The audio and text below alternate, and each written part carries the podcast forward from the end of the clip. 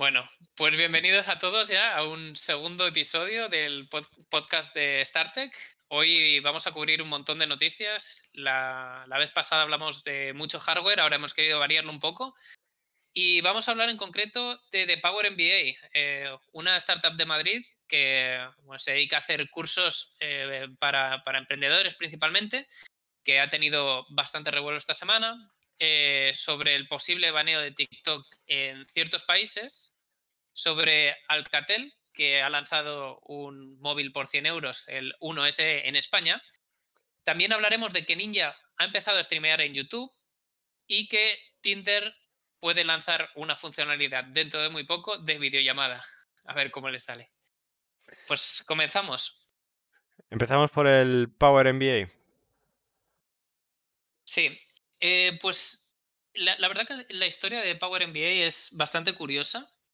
Em, porque empezó realmente en, Twitter, eh, cuando un tuitero les mencionó y les dijo que le estaba apareciendo su, foto eh, con un cargo que él no tenía, como que era parte también del equipo. Y a raíz de este tweet empezó a haber un revuelo tremendo.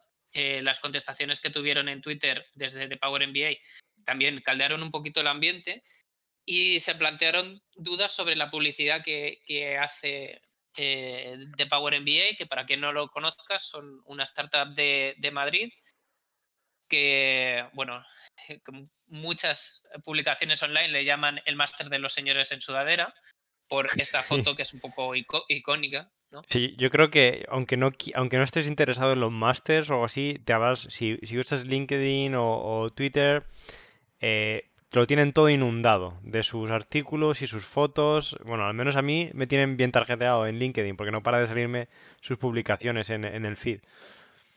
Pues eh, si te quitas el adblocker, me la juego a que sale su publicidad. No pongo la mano en el fuego porque siempre hay alguna posibilidad de que no, pero si quitas el adblocker, eh, casi seguro que han colado algo por ahí, en, incluso en el diario.es, que un poco como que les critica. Seguro, seguro. Bueno, pues la, situación fue que eh, han estado haciendo publicidad bastante, bastante agresiva.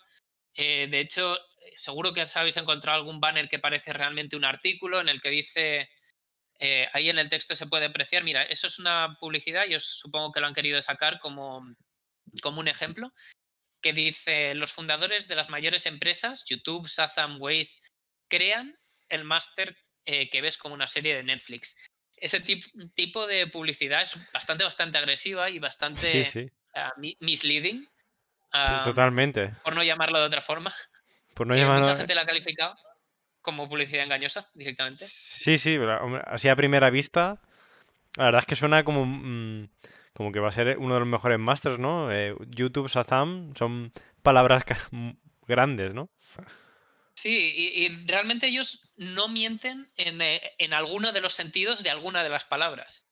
Porque lo que quieren decir, eh, y esto lo han ido aclarando a base de tweets, que es eh, algo que yo personalmente, si tuviera que llevar su departamento de, marketing, no haría.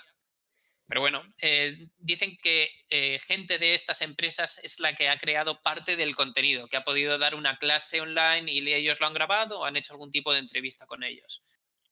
Y el revuelo ha venido principalmente porque, eh, bueno, su director de marketing también eh, entró al trapo en Twitter, eh, diciendo básicamente que no entendía cuál era el revuelo que se había montado y ellos seguían manteniendo que, lo habían hecho bien.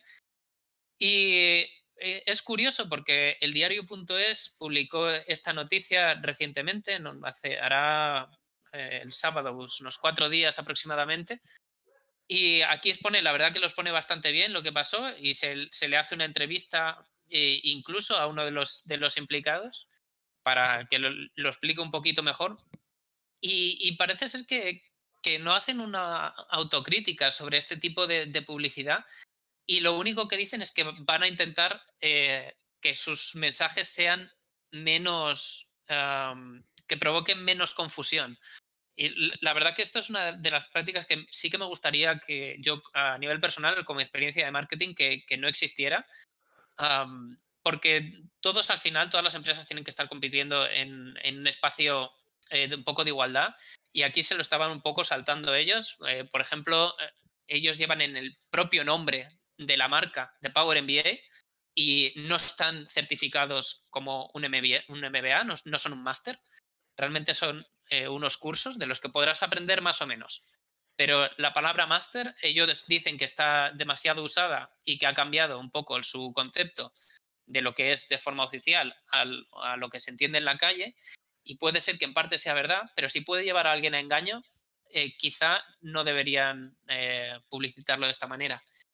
Y, lo que me ha resultado curioso haciendo un poco la investigación sobre esta noticia es que ah, el, lunes o el martes han empezado a salir un bombardeo de, noticias positivas en medios eh, grandes, que creo que, era el ABC, por ejemplo, donde me, encontraba.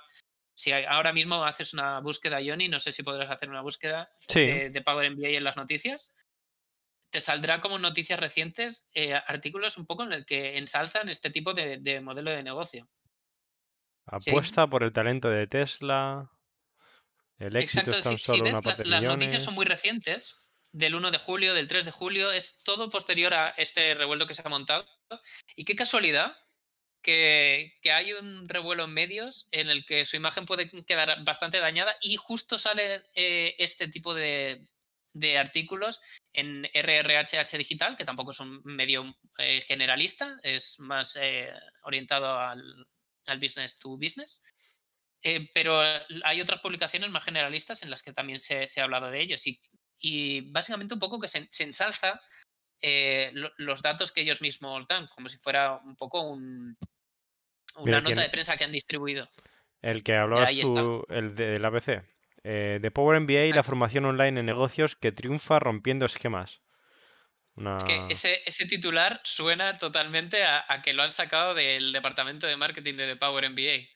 Sí, totalmente. el, periodista no, sé si pondría eso por su, por su cuenta. Tampoco quiero eh, asegurar nada, porque no me quiero meter en berenjenales, pero la verdad que han salido muchas publicaciones un poco como para cubrir todo este revuelo, yo creo que hay, una reflexión que, me gustaría hacer y es cómo las empresas tratan estos casos eh, de comunicación en crisis en redes sociales, porque muchas veces la persona que lleva las redes sociales no está enterada o, no debería eh, conocer toda, toda la empresa. Y eh, cómo en este caso, por ejemplo, los fundadores o uno de, del de los directivos de, marketing eh, salió un poco al paso, tampoco de forma muy acertada, generando todavía más, más incógnitas y bueno, eh, creo que hay muchas cosas en favor de, Power MBA eh, y creo que es el tipo de comunicación a través de Twitter un poco que da la oportunidad a, gente que no está informada del tema, que únicamente ve ese tweet Ah, también quizá un poco tendencioso por parte de, los afectados, eh, pues un poco dejando mal parado a The Power MBA y incluso llegar a leer un tweet que decía algo así, como que los empleados que no trabajaban mucho, daba a entender que los empleados no trabajaban mucho y, al final tenemos que pensar que nosotros mismos podemos estar trabajando en ese tipo de empresas y muchas veces no, depende de nosotros que haya un tipo de comunicación o se, se haga un tipo de prácticas, aunque eh, se pueda estar más o menos a favor de, esto. Y eh, Pablo, ¿tú tienes alguna idea del precio de, este, de este máster, entre comillas? Porque sí que es verdad que últimamente están empezando a florecer los másters estos con unos precios desorbitados, sobre todo los que se encuentran en ciudades como Madrid o Barcelona aquí en España, que parece que cada día eh, se duplica el precio. Sí, eh, no, no, es un precio alto, ahora eh, no recuerdo, ahora no lo recuerdo exactamente, pero no es un precio alto. Ellos lo que dicen es que eh, bueno, la industria de la educación o la educación estaba bastante obsoleta, en la que contaba más que hubiera unos pocos que pagaran mucho dinero y que Internet permite que haya unos muchos pagando poco dinero para tener la misma calidad. Yo discrepo bastante en cómo ellos lo han implementado, porque eh, sobre todo si dan a entender que es un MBA. Un MBA eh, creo que tiene bastantes eh, implicaciones, sobre todo de conocimiento financiero, conocimiento de gestión de empresas, que aquí se dan de forma bastante más general, en el que puedes aprender técnicas de marketing, técnicas de venta, incluso de diseño de producto, pero eh, de forma muy, muy, muy genérica. Mm. Y, quizás este, este, esta noticia la podemos enlazar también con una eh, muy reciente de, de Harvard, que decían de, de, la Universidad de Harvard que el curso que viene van a tener únicamente clases online, dejando el presencial de lado, eh, bueno, se entiende que es por, el coronavirus y por los riesgos que puede conllevar dar clases eh, presenciales. Y también entendiendo un poco el modelo de, educación a distancia, el modelo de educación con, mm, a través de Internet. Eh, el revuelo en este caso con Harvard se ha planteado porque ellos mm, han decidido mantener la matrícula para, para el año que viene. Ahí aparece el titular que mantienen los 50.000 dólares de matrícula Y bueno, no, sería solamente la matrícula lo que cuesta en estos casos, sino también el, alojamiento, etcétera. Los cálculos son más en torno a los 70.000, lo que puede costar o más, lo que puede costar un máster de, este tipo. Pero eh, en mi opinión particular, el tipo de, MBA o de másters que pueden eh, dar este tipo de, instituciones como Harvard, creo que se basan más en quién, de quién te rodeas. Eh, porque la gente que seleccionan ellos a través de sus, de sus métodos de selección es gente que no te vas a encontrar en otro tipo de universidades. Eh, puede que sea poco justo, que sea el filtro el económico, eh, pero la verdad que, les ha funcionado tradicionalmente, que estas universidades que piden tantísimo dinero, las que decías tú antes de, Madrid y Barcelona, el tipo del pues el IE, ESADE, eh, bueno, cualquiera de, IS, cualquiera de estos que puede también haber en España, tienen precios desorbitados también eh, como, como, como barrera de entrada, ¿no? Y se plantea cuánto, cuánto útil es pagar un máster tan caro si ni siquiera vas a poder tener esa interacción directa con tus compañeros. Sí, bueno, yo creo que eh, tradicionalmente estas universidades se han, se han un poco alimentado de, de, dinero de los que podían pagarse los miles y miles de, euros que valía una matrícula. Y por otro lado, eh, becan a los, a los genios, se traen genios de todo el mundo. O sea, con el dinero que, con el dinero que sacan de los, de los, de la gente que, está dispuesta a gastarse esos miles de euros, se pueden permitir el traer genios de todas partes del mundo y así mantener su estatus y, mantener su pues los mejores laboratorios o las mejores. online Claro, en un, curso, online esto se, Exacto, es, es, es curioso, bueno, y como has dicho tú, lo más curioso es que mantengan todo el precio, porque si no va a haber, en el caso de, carreras más, más, prácticas o más científicas, no va a haber laboratorio, no va a haber ese, ese no sé, ese gasto de material o la vida en el campus. No sé. Sobre todo porque además pueden un poco democratizar eh, su, sistema. No, sé exactamente la forma de educación que van a tener eh, online, pero sería mucho más posible escalar eh, ese sistema, o no sé si llamarlo escalar, porque tampoco vería una clase con 10.000 alumnos, pero sí que vería posible que másters que tienen ahora mismo un número de plazas muy limitado pudiera aumentarse y, y permitiera a mucha gente sin esos 50.000 o 70.000 euros dólares eh, a realizar unos cursos de primerísimo nivel. Sí, y, es un poco eh, el cuello botella es cuánta atención puedes puedes acaparar del profesor. ¿Sabes? Porque imagino que en este tipo de universidades con estos precios eh, la relación profesor-alumno será mucho más, mucho más estrecha, estrecha de, lo, de lo que estamos acostumbrados y al tener que dar clase a, pues no sé si una clase normal pueden ser entre 50 y 100 si como dices tú, ahora que estamos eh, trabajando online, em, este número se, duplica, habrá un momento que, será el profesor el que tiene que decir basta, que ya no, es, ya no es cuestión de que no te quepan en la clase, sino de que no tienes los recursos suficientes o el tiempo suficiente de atender o poder corregir o poder eh, debatir con tantos alumnos a la vez. Yo creo que eso es el, el factor aquí. Sí, yo creo que en e, el, caso de, Power MBA, por ejemplo, sí que se dirigen a, las masas, es, es mucho más así. Si únicamente tienes vídeos pregrabados, los puedes distribuir a cualquiera y realmente sería como tener acceso a, no sé, a Netflix y te abres hoy la serie en la que hablan de, pues en vez de que sea, no sé, de eh, películas de Marvel, que sea eh, hablando de marketing y que pueda ser alguien de Waze o Sazam hablando de marketing. Pero en el caso de universidades eh, que lo que buscan es la calidad absoluta, no veo, yo no me imagino clases de 200 personas, la verdad. No, no, por supuesto. no me imagino eh, clases, ni, ni, siquiera de 100 personas, ¿eh?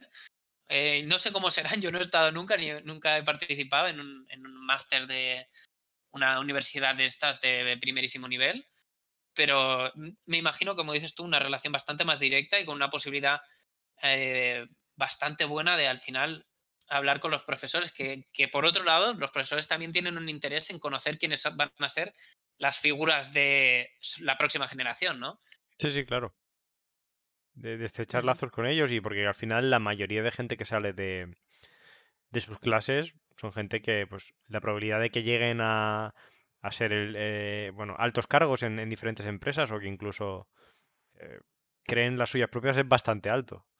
O sea que es una relación por los dos lados, imagino. Uh -huh. Vale, bueno, eh, tam tampoco quiero entrar mucho más en detalle sobre The Power MBA. Eh, lo que sí que os podemos hacer es dejar, subiremos el, el vídeo a YouTube y pondremos ahí eh, más enlaces para que podáis ver las noticias, incluso eh, os daremos los hilos de, de, Twitter donde podéis seguir, seguir las conversaciones para que vosotros mismos podáis juzgar sobre el tema. Sí, pasamos al siguiente tema, TikTok baneado de India. Bueno, la persecución de TikTok no solo por parte de India, sino por parte de, de, muchos países como Estados Unidos o Hong Kong, incluso Australia se habla. Y parece ser que, bueno, estamos muy acostumbrados a, a, a que China banee eh, empresas americanas o europeas porque son muy, pues muy, muy, protectores con sus datos. Pero parece ser que no les ha sentado nada bien esta vez que, que les paguen con su, con su propia moneda, ¿no? Porque, bueno, hemos, yo eh, he leído que, que, el gobierno chino estaba un poco eh, estudiando qué podía hacer para que, para que no. para paliar un poco los efectos de, de, esta ola de banear empresas chinas. Parece ser que en el caso de TikTok ha sido por el, por el uso de datos, ¿no? Aunque no es la, no es la primera. No es la el primer problema que tiene TikTok en India, porque ya tuvo problemas con un tema de, de menores Sí, aquí, aquí, podemos verlo en el titular. Que India ya baneó a TikTok en el pasado por, eh, por temas de, exposición de menores y cosas así, pero se ve que esta vez todo gira en torno a los datos. Eh, la verdad es que desconozco sí. con, con, detalle qué tipo de datos o qué tipo de, de, vulnerabilidades está haciendo TikTok, pero lo, lo que está claro es que ha dominado el mundo esta aplicación y que tener una aplicación con este poder de penetración en la sociedad eh, que esté vulnerando los, los, la privacidad de, de, todos los usuarios es un problema bastante gordo para un gobierno de un país. Sí, eh, a mí me, da la sensación por los nombres de los países que están involucrados en esto, que, que e, e, es algo más político que algo realmente práctico que pueda afectar al día a día de, los ciudadanos, de la gente que use TikTok ahora mismo. Eh, Hong Kong eh, es mm, siempre dentro de China pues la región más revolucionaria eh, y, la fricción que tiene constantemente con el, con el gobierno chino es, es, brutal. Estados Unidos ya ha tenido sus rifirrafes con, por ejemplo, con Huawei y esta, esta situación me recuerda muchísimo a la situación que tuvieron o tuvimos hace ya unos cuantos meses con Huawei, donde se les baneaba, incluso se les quitaban de los servicios de Google. Eh, y esto ha, ha, traído cola. O sea, Huawei eh, ha preferido eh, optar en muchos casos por desarrollar sus propios sistemas autónomos. Y, y es probable que nos encontremos con una situación parecida. Estados Unidos eh, parece que se preocupa mucho porque roben los datos, le roben los datos a sus ciudadanos cuando ellos eh, son bastante libres cuando, cuando pasa lo mismo con una empresa americana en, otros, en otros países. Eh, lo que me sorprende es que, que, Europa no haya dicho nada. Porque sí, en estos casos, en datos de privacidad, en, en, cuestiones de privacidad, sobre todo países como Holanda, eh, Alemania, tienen eh, en sus legislaciones muy, muy claro exactamente cómo proceder y, y son muy estrictos incluso a, a, la ubicación de los servidores de los servicios que se usan. y, hay una mentalidad y una concienciación muchísimo más grande y, en la Unión Europea también. Así que me, sorprende un poco que, que, no haya rumores sobre eh, cómo podría afectar esto a las relaciones con TikTok y Europa. También es verdad, y ya con esto acabo mi punto, que la penetración de TikTok en el mercado americano es muchísimo más grande que la penetración de TikTok en Europa, que ahora es cuando está empezando a despuntar, cuando en, en China y en Estados Unidos ya llevan eh, un tiempo y de ahí el éxito. Bueno, yo creo que yo, yo creo que en, en, Europa también está pegando un fuerte. Lo que pasa es que quizá no somos nosotros el público adecuado para este tipo de aplicación, pero ya, te digo yo que en cualquier colegio, en cualquier instituto puedes ver a todos los, los adolescentes, los, sí, bueno, gente de, de, un rango de edad entre 10 y 18 años, que TikTok es su, su, su, aplicación número uno y es su red social número uno. Pero yo creo que, como decías tú, eh, lo de Europa, eh, ¿por qué no ha dicho nada siendo, siendo, Europa la que más protege ¿no? la privacidad de sus... Históricamente, ¿no? La que más protege la privacidad, la privacidad de sus sí, si vemos Incluso la gestión de, de cómo puede ser los tratos con, con Apple o con, o con Google, que son empresas que en principio son bastante más protectoras de los derechos de sus usuarios y aún así eh, la Unión Europea va detrás de ellos eh, constantemente para exigirles cada vez más, o ya sea no solo en gestión de datos, sino también en, eh, cómo gestionan las, los monopolios o los posibles monopolios que haya, etc. así que me, resulta bastante llamativo como... Sí, yo creo que como dices tú... entra o no entra en esto. Es algo más de, estrategia comercial, estrategia de seguridad, de, que son países como muy rivales, Estados Unidos, bueno, India que parece que, que, está apretando el acelerador en economía y en, este tipo, y, parece ser que va a ser el, el, siguiente grande, ¿no? El siguiente gran jugador. Sí, en la, en la noticia podemos leer que eh, el gobierno, el gobierno indio destacó la recopilación de, datos, su extracción y elaboración de perfiles por elementos hostiles a la seguridad nacional y la defensa de India. O sea que los tiros van un poco esas más. Descripciones tan vagas. A mí esas descripciones mm. tan vagas.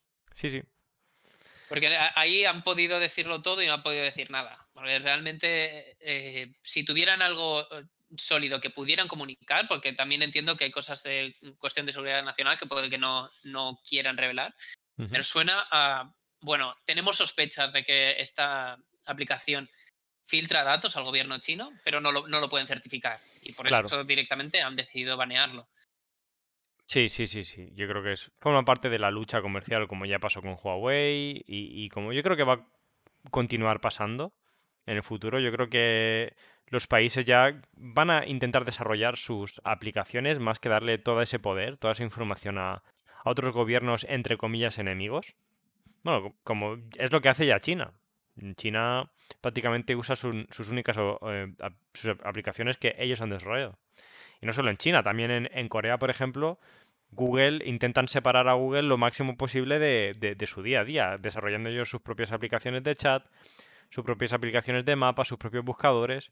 Un poco intentan dar, buscar alternativas nacionales eh, a, estos gigantes que ya están implantados en, medio mundo.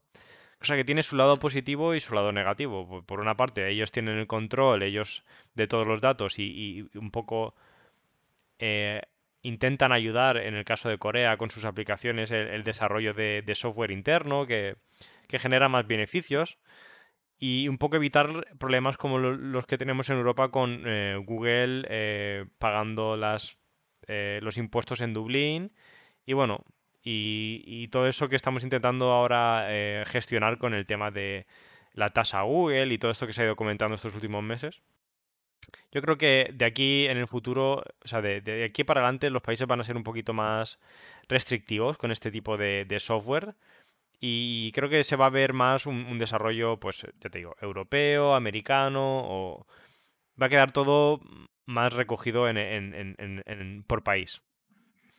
Sí, yo aquí es donde tengo el mayor conflicto, eh, no, sé si decirlo moral, o tengo el mayor conflicto porque creo que esto debería ser una organización global eh, o una organización de lo más internacional posible que aúne a todos estos países, a Estados Unidos, a China, a India, eh, a países europeos y que todos nos pongamos de acuerdo sobre cómo tenemos que gestionar los datos. No es, Lo que no es normal es que en un mundo en el que accedemos a noticias de la otra punta del, mundo, que podemos usar servicios que ni siquiera están disponibles en nuestro país, eh, la verdad es que no tiene sentido que luego eh, sea a nivel nacional cuando tengamos que ir haciendo estos arreglos, intentando ver si no hay filtraciones a un gobierno o a otro, esto creo que, no tiene sentido en, el, siglo XXI y que creo que hasta que no le demos una solución de un acuerdo eh, realmente global, no sé si hay intereses y entiendo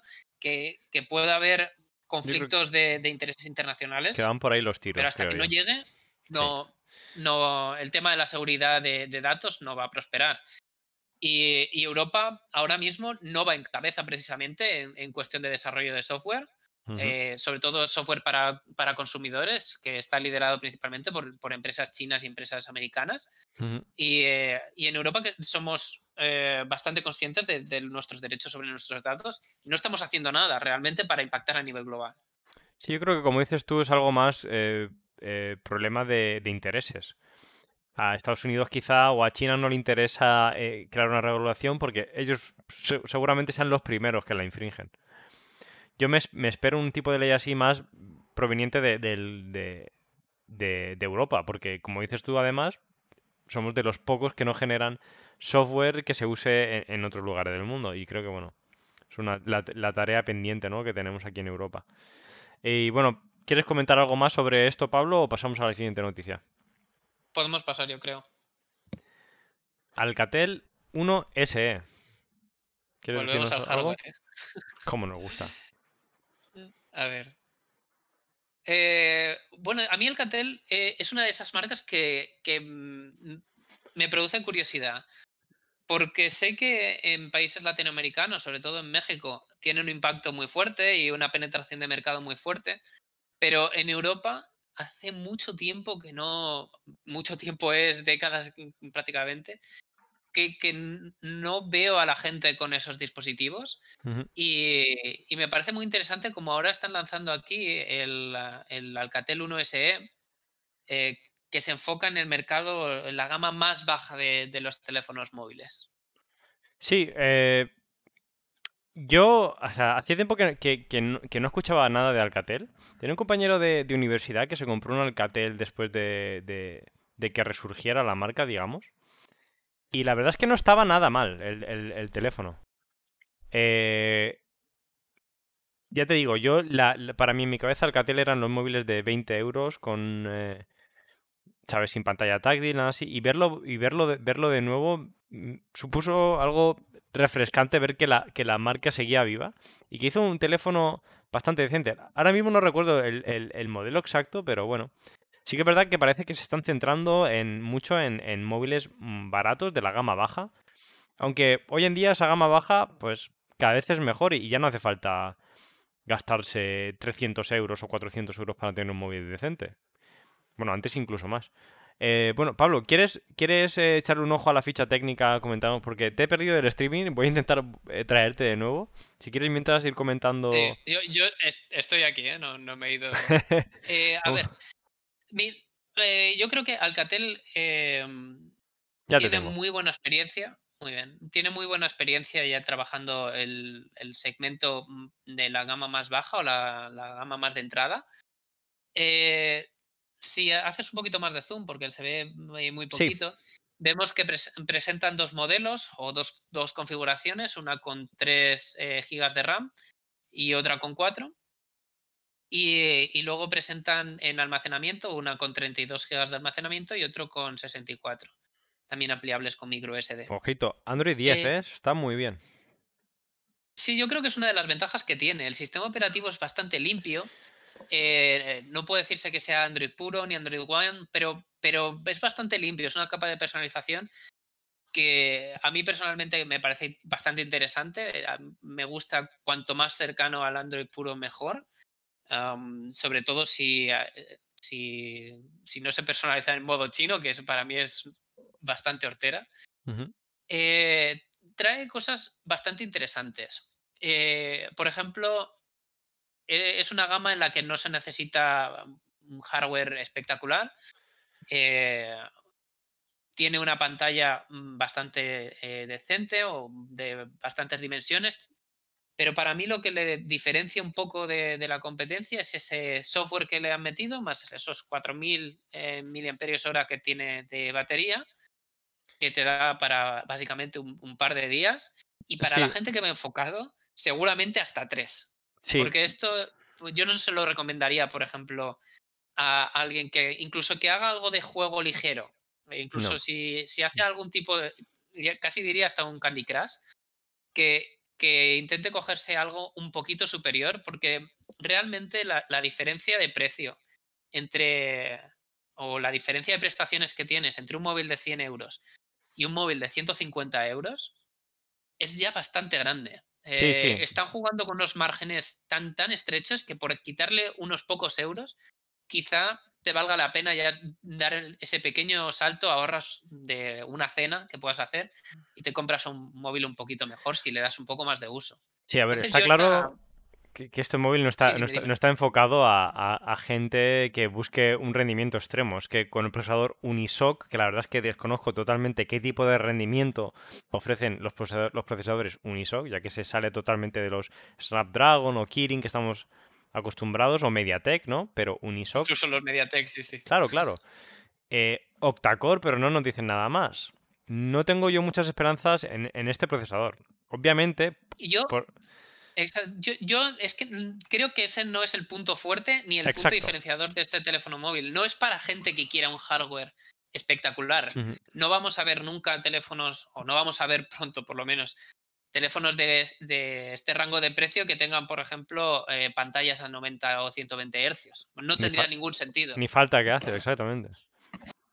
Creo que está bastante balanceado, creo que, que puede ser una de las, de las opciones a recomendar en los próximos meses eh, para aquella gente que, por ejemplo, que era para, para, familiares o que, porque intuyo que la gente que nos escucha en algún momento sabe un poco de móviles y les interesa un poquito super, una gama superior, pero para familiares que quieran algo básico, que se desenvuelva más o menos fácil y, y no vayan a hacer mucha fotografía, eh, para mí sería un móvil bastante recomendable y aquí puedo enlazar con las, con las cámaras que trae tres sensores bueno, hay dos, modelos, ¿eh? Dos modelos. Uno con tres y otro con cuatro sensores. Cosa que me parece un despropósito totalmente. O sea, no tiene ningún sentido. Esto es un móvil. Esto claramente es una estrategia de marketing, total, de marketing total. De cuantos más cámaras, mejor. Pero yo creo que, que más vale tener una buena cámara. Bueno, la verdad es que desconocemos el rendimiento de estas cámaras, pero no me espero ninguna maravilla. Sí, de, 13 megapíxeles. La, la, que más. Em, bueno, a niveles de píxeles tampoco se puede medir exactamente la calidad de las cámaras, pero se intuye que el procesado tampoco va a ser excesivamente bueno, las lentes en sí tampoco demasiado, demasiado buenas.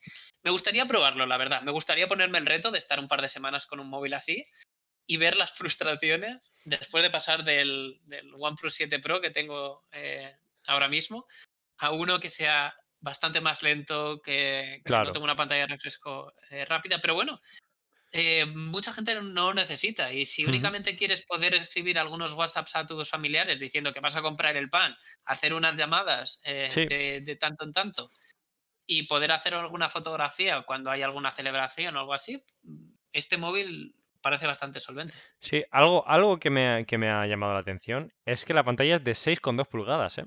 que hoy en día eso se considera un teléfono pequeño. O sea, al tener un, aspect ratio de 19 novenos, o sea, los, teléfonos más largos que estamos acostumbrados hoy en día, 6,2 pulgadas se quedan en un móvil, entre comillas, pequeño, ¿eh? Y no es fácil comprarte un gama baja eh, que no sea enorme, que no sea un teléfono de 6,5 o más. Tenemos los, los Redmi, el, eh, los Xiaomi Mi A2 y Mi A3, que bueno, Mi A2 Lite y Mi A3 que tienen un tamaño similar, pero ya, ya, son teléfonos que valen casi el doble. Y tener un teléfono pequeño en la gama baja, la verdad es que es un poco eh, refrescante. Y bueno, sí. a mí me, gustaría reflexionar un poco sobre las necesidades que tenemos eh, en un móvil de gama de entrada porque eh, el tema de las cámaras es algo que a mí me, mm, me fastidia porque nos están colando eh, dos lentes que no necesitamos, una de 5 y una de 2 megapíxeles, que 2 megapíxeles, es que hace tiempo que no, mm, no recuerdo tener una cámara de 2 megapíxeles, la Sí, verdad. sí, sí.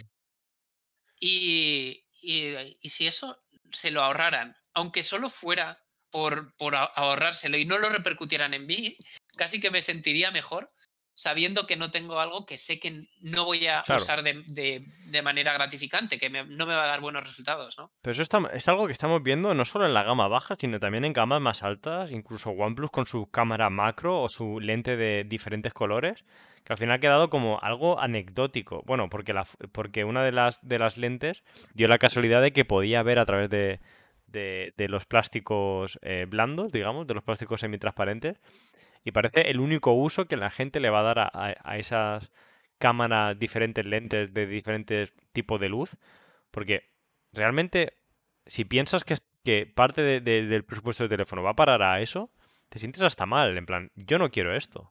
Igual que la lente de macro, que hay gente que le gusta, pero para mí es inútil. Yo optaría siempre por lo que hace, por lo que ha hecho eh, iPhone con el, con el, con el nuevo iPhone SE o por, o por lo que, o con lo que hace Pixel, de centrarte en una cámara y que sea una buena cámara.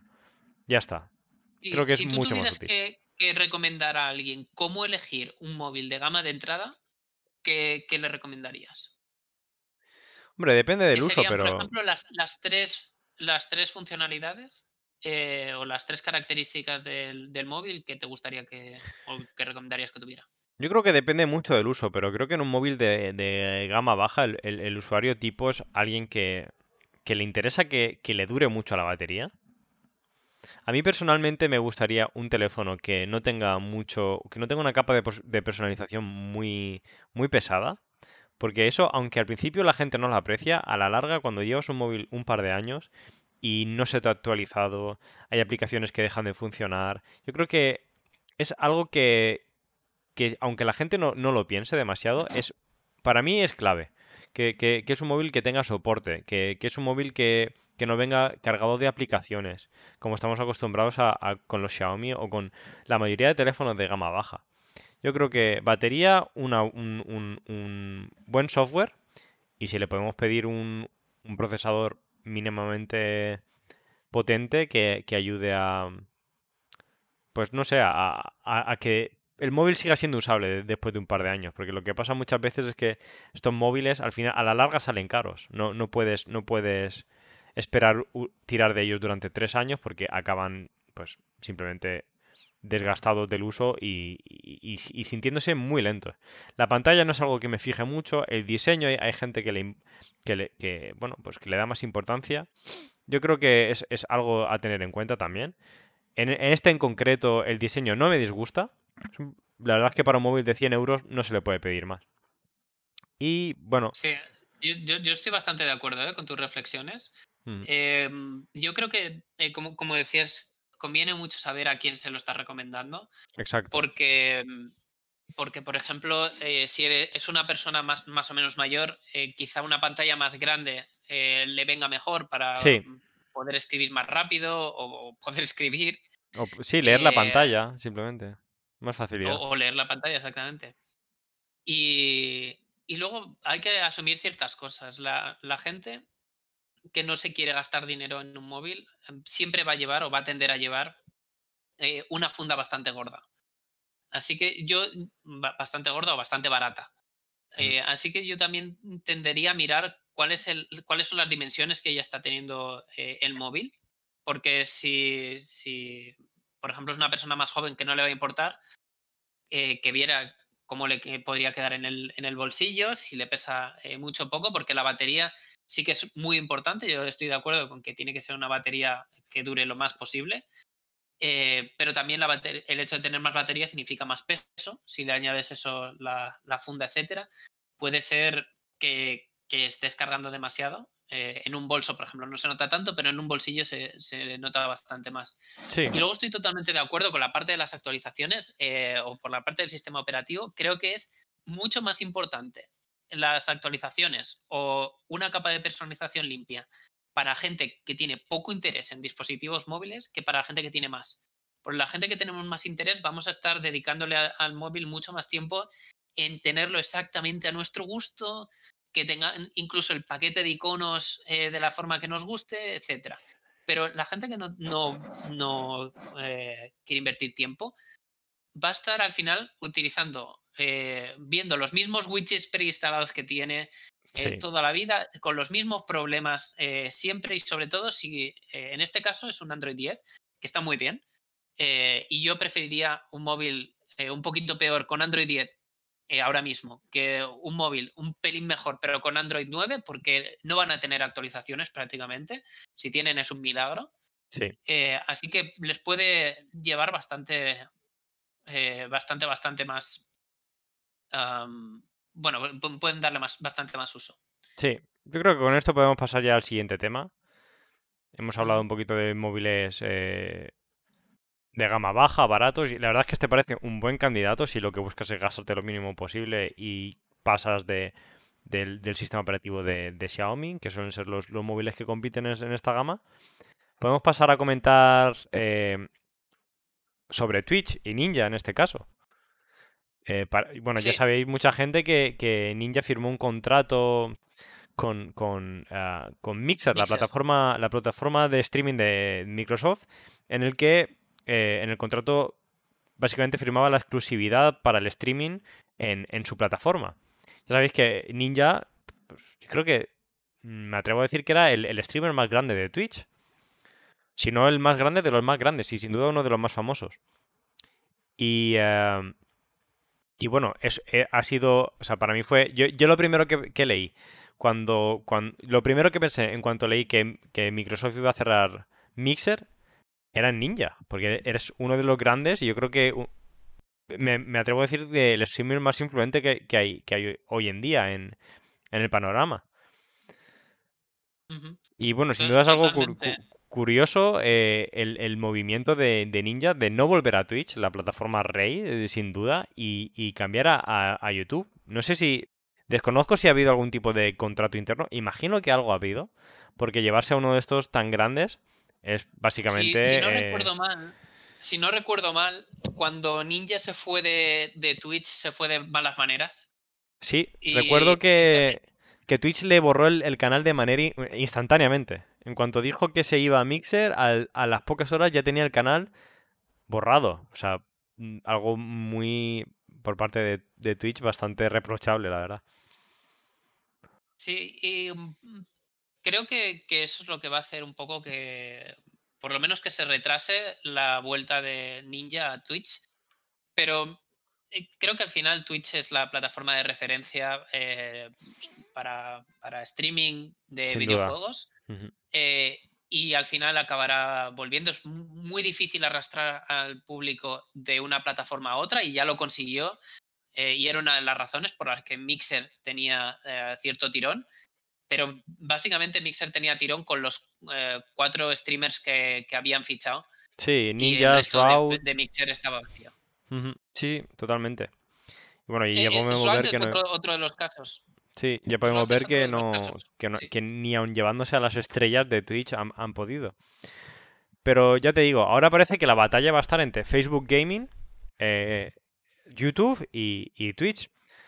YouTube también se, ha, marcado un, buen gol con la, con la firma de exclusividad de, PewDiePie, el, youtuber más con más suscriptores de... Bueno, el youtuber individual con más suscriptores, porque ahora ya hay algún canal que, le ha superado. Pero también hace poco firmó, firmó un contrato de exclusividad con, YouTube. Yo la verdad eh, no tengo ni idea de cómo ver un streaming en YouTube. O sea, no sé si es que soy un, poco inútil, pero eh, nunca me he parado ni me planteo entrar en, YouTube cuando, cuando quiero ver un streaming. Y bueno, y en Facebook ya ni te cuento, la verdad. Pero yo creo que Facebook tiene una base de users. Que luchar un poco. Hmm. Perdón. No, no, que Facebook tiene una base de usuarios enorme. Yo creo que gente. Hay, acabará gente que sin querer ve, ve streamings en Facebook. Pero no creo. La verdad es que dudo que, que sea algo que, que crezca mucho más. Porque el público de Facebook es público mayor. Yo creo que el público de los streamers es un público muy joven. Y yo, y por ejemplo, yo no me veo a mi primo pequeño que no tiene ni, no tiene ni Facebook entrando, creándose una cuenta de, Facebook para, para ver un stream, la verdad. Aunque también, se, también hicieron fichajes un poco galácticos con Lolito y alguno más. Pero no creo que, nadie pueda competir a estas alturas con Twitch.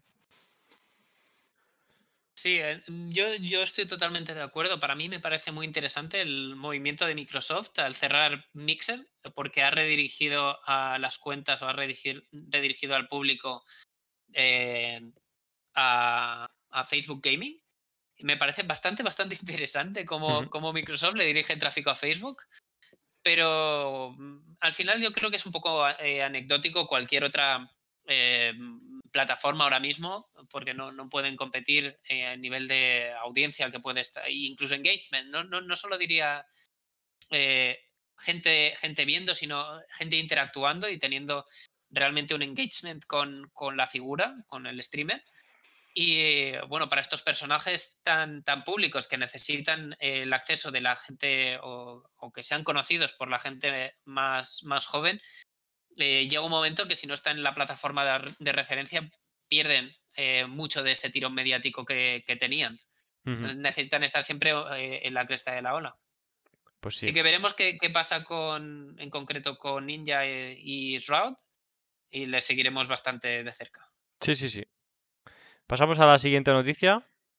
Tinder estrena la función de videollamada. No sé, Pablo, si tú estás interesado en estas cosas. Yo en concreto no, pero creo que si. Eh, creo que Tinder en concreto se está preparando para un posible confinamiento eh, en el futuro, dando, la Posibilidad, dando la posibilidad a que eh, los usuarios de Tinder puedan hacer videollamadas, el face to face que pone ahí en el titular. es, es curioso, cuanto menos curioso. no sé lo que puede pasar. no me gustaría colarme en uno de esos chats por equivocación. Yo creo que, que, van a tener. Bueno, como ya comentan en la noticia, yo creo que la principal. El principal, la principal cuestión de este tipo de, de, funcionalidad es cómo controlas a, la gente. Claro, porque Tinder era una aplicación que solo te permitía enviar eh, texto, ni, ni imágenes. Y ahora de repente no, ya dan el salto de, no poder enviar imágenes a permitirte hacer un vídeo en stream. Bueno, quizá enviar imágenes puede ser incluso más peligroso que, el vídeo en stream, que es un poquito más eh, fideligno, digamos. Pero es, sin duda algo bastante curioso. Yo creo que tienes mucha razón en, lo de que se está preparando para el siguiente confinamiento. Ya leímos que, las, que los números de Tinder eh, despegaron cuando, cuando, cuando el primer confinamiento, yo creo que eso es algo que nadie se esperaba. Pero la gente se ve que cuando tiene el tiempo libre, pues bueno, eh, lo usan como pasatiempo, cosa que me parece genial, no sé. Sí. Eh, me, parece bastante interesante. Me gustaría haber visto esas discusiones sobre cómo integrar o si integrar esta, esta funcionalidad ¿Y, cómo lo van a hacer para que no sea eh, intrusiva? Lo traíamos un poco a modo un poco de curiosidad, más que otra cosa, no, tiene demasiado mm. detalle, pero sí que, em, sí que es verdad que pueden estar un poco capitalizando o intentando prever un posible confinamiento, porque Tinder es una de esas aplicaciones eh, que, el, confinamiento les, les, ha pasado factura de una u otra forma, porque la gente no ha podido eh, conocerse de forma personal y, es uno de, las de los puntos de venta más importantes de, Tinder, no únicamente la comunicación, la comunicación que pasa dentro de la plataforma, sino la que pueden facilitar para que pase fuera de la plataforma. Y, un, próximo confinamiento daría lugar a que otra vez no tuviera la posibilidad la gente de conocerse fuera, fuera de Tinder y sea una, una forma de que la gente pueda por lo menos eh, verse. Dicen ellos en la noticia que después de, una llamada con otra persona tendrás como una especie de pop-up donde, donde valorarás qué tal ha sido. Para... Es como su manera de, de, controlar a, la gente un poco, de, moderar estas llamadas y que no pasen cosas raras. También es cierto lo que dicen que, que no puede pasar nada que no pase en cualquier otra videollamada. O sea que en ese aspecto yo creo que tienen bastante razón.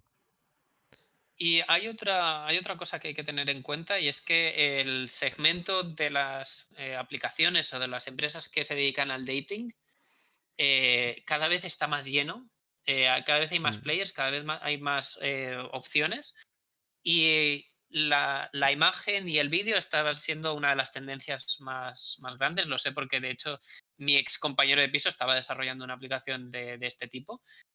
Y, y creo que es bastante interesante ver cómo, cómo Tinder, que es el dominador global eh, de, de dating, también está empezando a desarrollar cosas relacionadas con el vídeo. Sí. Bueno, eh, ¿quieres que comentemos alguna noticia más? OnePlus Nord ya tiene tenemos- fecha, Internet con globos. Sí, comentamos muy rápidamente, comentamos muy rápidamente los, los anuncios que hay. Porque si en el streaming anterior ya hablábamos de que OnePlus eh, iba a sacar la nueva firma Nord como un- unos dispositivos más, más asequibles, volviendo a sus orígenes, eh, han, eh, publicado ya la fecha en la que saldrá el OnePlus Nord, que será el 21 de julio.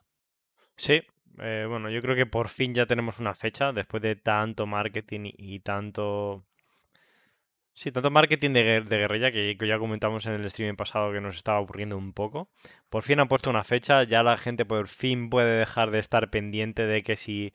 de, las unidades limitadas, de, de esos pedidos que duraban segundos. Y pueden ponerse una fecha para estar atentos y, y- y- y poder comprarse su nuevo OnePlus, que la verdad es que tiene muy buena pinta. Creo que eso va a ser un móvil, ya comentamos. Yo tengo unas expectativas altas con este móvil, la verdad. Espero, lo- la única incógnita que tengo es la cámara. Yo creo que espero, espero que le metan una cámara similar a la del OnePlus 8, que era bastante decente. Yo creo que en un móvil de unos 400 euros, una, una cámara... Obviamente no es un 10, pero un 8 yo creo que va a dejar contento a la mayoría de personas. Ya, ya veremos cuando, cuando lo publiquen. Nosotros haremos un seguimiento muy, muy de cerca y os lo contaremos. Sí. Pasamos a Internet con globos. Pablo, ¿qué tienes que decirnos sobre esto? Bueno, eh, parece que va siendo al final una realidad. Esto lleva, lleva hablándose unos cuantos años y parece ser que se empieza a desplegar en, en Kenia, haciendo posible que, que territorios que actualmente no tenían internet, sobre todo internet estable, eh, puedan conseguirlo a través de, de globos, una especie de, de internet satelital que, que, bueno, que actualmente eh, cubre 50.000 eh, kilómetros cuadrados y veremos cómo se desarrolla. Elon Musk es uno de los, de los eh, impulsores de este tipo de tecnología, eh, pero hay muchos más players y me gustaría ver cómo, cómo se desarrolla porque hacer una pequeña inversión, un pequeño test eh, en, un, en, un, país concreto no es suficiente como para demostrar que es un sistema validado, que no requiere un, eh, un mantenimiento excesivamente caro. Uh -huh. eh, ya vemos que el setup no, o sea, la, la instalación no, no, requiere un mantenimiento excesivo, pero, pero, habrá que ver cómo esto se lleva a cabo en, en países sobre todo de África y, y probablemente también de, de, Sudamérica. Sí, la verdad es que da gusto ver a, Google con, con, Loom, que es la empresa que está creando estos, estos balones que hemos comentado, o a SpaceX con, con Star. Bueno, no sé si es parte de SpaceX, creo que sí, con Starlinks, los satélites para dar internet, que van un poquito al rescate de, de países donde no hay una infraestructura y que esto va a ser, sin duda, pues un antes y un después para ellos. Bueno, estamos leyendo aquí que, que las pruebas con los balones dan eh, 4,7 megabytes de subida y 18,9 megabytes de bajada. Pues casi que superan lo que tengo yo ahora mismo en casa. O sea que nada mal. Latencia de 19 segundos. Quizá eh, no va a ser suficiente para los jugadores de Counter-Strike, pero eh, yo creo que va a ser un, un, antes y un después para estos países, sin duda. Kilom. Como dato, los globos se sitúan a 20 con la, kilómetros. Con, con un iPhone, ¿eh? Sí, sí, curioso, sí, sí. Quizá el internet no, no, sea el mejor, pero el iPhone lo llevan. Y también curioso que los globos se lanzan desde Estados Unidos. Y aprovechan las corrientes aéreas para llegar hasta allí. La verdad es que. Me, la, cuanto me menos curioso. Ver, me gustaría verlo en un tiempo cuando esto esté en funcionamiento de verdad. Eh, uh -huh. Y ver cómo, cómo es posible que, que esto funcione. De hecho, hay territorios en la propia península ibérica que ahora mismo no, no, están teniendo buena cobertura de internet Y es posible que una solución así pueda dar acceso a, pueblos remotos que puedan estar quizá en la montaña o en, sitios donde es difícil acceso con, con otros medios. Así que, eh, bueno, es, es interesante ver cómo, cómo, estos proyectos que parecían un poco un sueño, parecían un poco eh, de cuento, Ciencia ficción, ¿no? Se, se, hacen realidad, ¿no? Pasamos a la siguiente noticia y la última. Snapdragon 865 Plus. El, el procesador de los futuros. Los amantes de la potencia, ¿eh? Sí, sí. Yo creo que este tipo de lanzamientos antes tenía un poquito más de sentido Hoy en día ya es simplemente, pues bueno, eh, apretar un poco las tuercas del último procesador a mitad de año. Y bueno, simplemente la excusa para, para, para renovar, renovar dispositivos de las marcas, como un poquito hace OnePlus con los, con los modelos T y cosas así. Yo creo que antes tenía más sentido porque había, había una diferencia real entre los... Antes creo que recordar que eran el modelo 5, ¿no? No se llamaba Plus, era el 820 y el 820 y el 825 si no recuerdo mal, o incluso el 800 y el 801 que salió, recuerdo hace tiempo. Pero bueno, eh, con, este, con, este, con este 865 Plus prometen una mejora de hasta un 10% de rendimiento, siempre y cuando el teléfono pueda, pueda refrigerarlo. Y bueno, algún, algún detalle más. Sí, Pablo. Yo creo que eh, es algo mm, bastante natural, ¿no? Que al final todos los chips, después de llevar un tiempo eh, fabricando, saben eh, más dónde están los, los márgenes, eh, pueden apurar un poco más en el, el, boost clock y el, la velocidad del reloj y pueden llegar un poquito más, más arriba. creo que es natural y bueno, creo que no es malo para dar un poco de empujón a este segundo semestre del año, que si no se queda un poco eh, falto de, noticias, ¿no? O de novedades. Sí. Aún así, un, 10%, un 10 de potencia sobre algo que ya es eh, más que de sobra, creo que no, va a tener un impacto muy significativo. Eh, solo lo van a poder aprovechar los móviles gaming, que aún así mm. tendrán los problemas de siempre de refrigeración. pero bueno, bueno, y como, como poco, ¿no? El problema de, refrigeración para un móvil, para para el gaming en el móvil. Sí, yo creo que... La pantalla también es importante, pero bueno. Claro, yo creo que esto, esto, este tipo de procesador tiene más sentido en, los, en los móviles gaming, como tú comentas. Ya, ya ponen la noticia que, que el Asus ROG Phone 3 y el Lenovo Legion, de la gama Legion, va a ser los primeros móviles en montar este tipo de procesador. Y bueno, la verdad es que son móviles que, que se, se, centran básicamente en eso, en, potencia bruta y, dar la, la, mayor cantidad de, de frames que puedas al usuario. El Asus ROG Phone hasta... No recuerdo si era el Asus ROG o, el Nubia que tenían hasta un ventilador dentro del, teléfono, o sea, refrigeración activa, cosa que es una locura en un móvil tan pequeño. Pero bueno, es dar ese extra de, potencia a mitad de año que siempre se, es bienvenido. Aunque obviamente si ya tienes un, un móvil con un 865 ni te plantees cambiarlo porque es un procesador totalmente. A, mí lo que me gustaría ver es ahora las comparativas del 865 Plus con, el, con los procesadores de silicona, los, los eh, creo que son los A13 de, Apple. Eh, que tantas comparativas está viendo últimamente por, por, el movimiento de Apple de los Intel a sus propios procesadores ARM eh, y que compitan directamente, a ver cómo, cómo quedaría realmente la escala. A mí la sensación que me da es que los, los chips de Apple siguen estando un pelín por, por delante.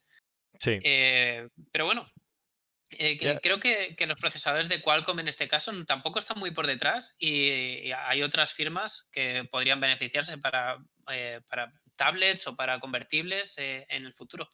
Sí, la verdad es que daría gusto ver una tablet Android con un procesador de este tipo. Una tablet de Android que le puedas plantar cara al iPad Pro. Aunque quizás eh, estamos con el problema de siempre ya, ¿para qué quieres tanta potencia en un móvil o para qué quieres tanta potencia en una tablet si no hay software para, para, para ellas? Exacto, el factor limitante aquí es el software que Android no está preparado para, para una tablet. No, no están vendiendo y obviamente no va a haber desarrollo en algo que no, que no está triunfando. Pero tampoco van a triunfar si nunca desarrollan. Claro, es un poco el pez que se muerde la cola. En, en, en iPad sí que tienes tablets para el diseño, tablets para trabajar, para, para la gente que, pues eso, sobre todo diseñadores que pintan o, incluso la, algunas versiones de, del Photoshop para, para, el iPad, que bueno, no es lo mismo que en, que en ordenador obviamente, pero ya es una excusa para, para, echarle ahí un procesador de última gama que aproveche y que, y que sí, básicamente que le exprima toda la potencia que, que, puedan, que pueda encontrarse. Pero es que en Android no tenemos ni, más allá de, de un Antutu o, o jugar al Fortnite, que lo puedes hacer con cualquier teléfono ya hoy en día, eh, poco más hay que, hay que pedirle al procesador. Y bueno, yo creo que con esto podemos cerrar el día. Muy bien. Eh, esperamos que os haya gustado esta, este segundo podcast y que os podéis suscribir tanto a, nuestro canal de YouTube Aquí como arriba, seguirnos en, en, Twitch. Aquí arriba lo podéis ver. Sí. Si nos podéis apoyar en los dos sitios, mucho mejor. Así que nos vemos en el próximo streaming.